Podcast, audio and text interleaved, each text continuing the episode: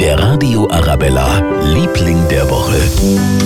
Haben wir gar nicht so lange überlegen müssen. Gestern in der Redaktionssitzung. Klar, das ist der Wettergott. Petrus, vielen Dank an dieser Stelle. Ein Sonnenwochenende vom Feinsten mit über 20 Grad. Wir haben mal die Münchner gefragt, wie genießt man so die Sonnentage in unserer schönen Stadt? In den nächsten Tagen werde ich das schöne Wetter wahrscheinlich auch genießen, indem ich mir ein Eis hole bei meiner Lieblingseisdiele.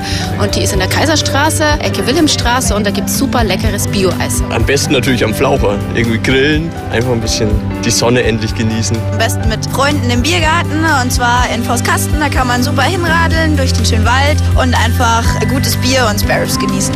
Dank dem Wettergott. Der Radio Arabella, Liebling der Woche.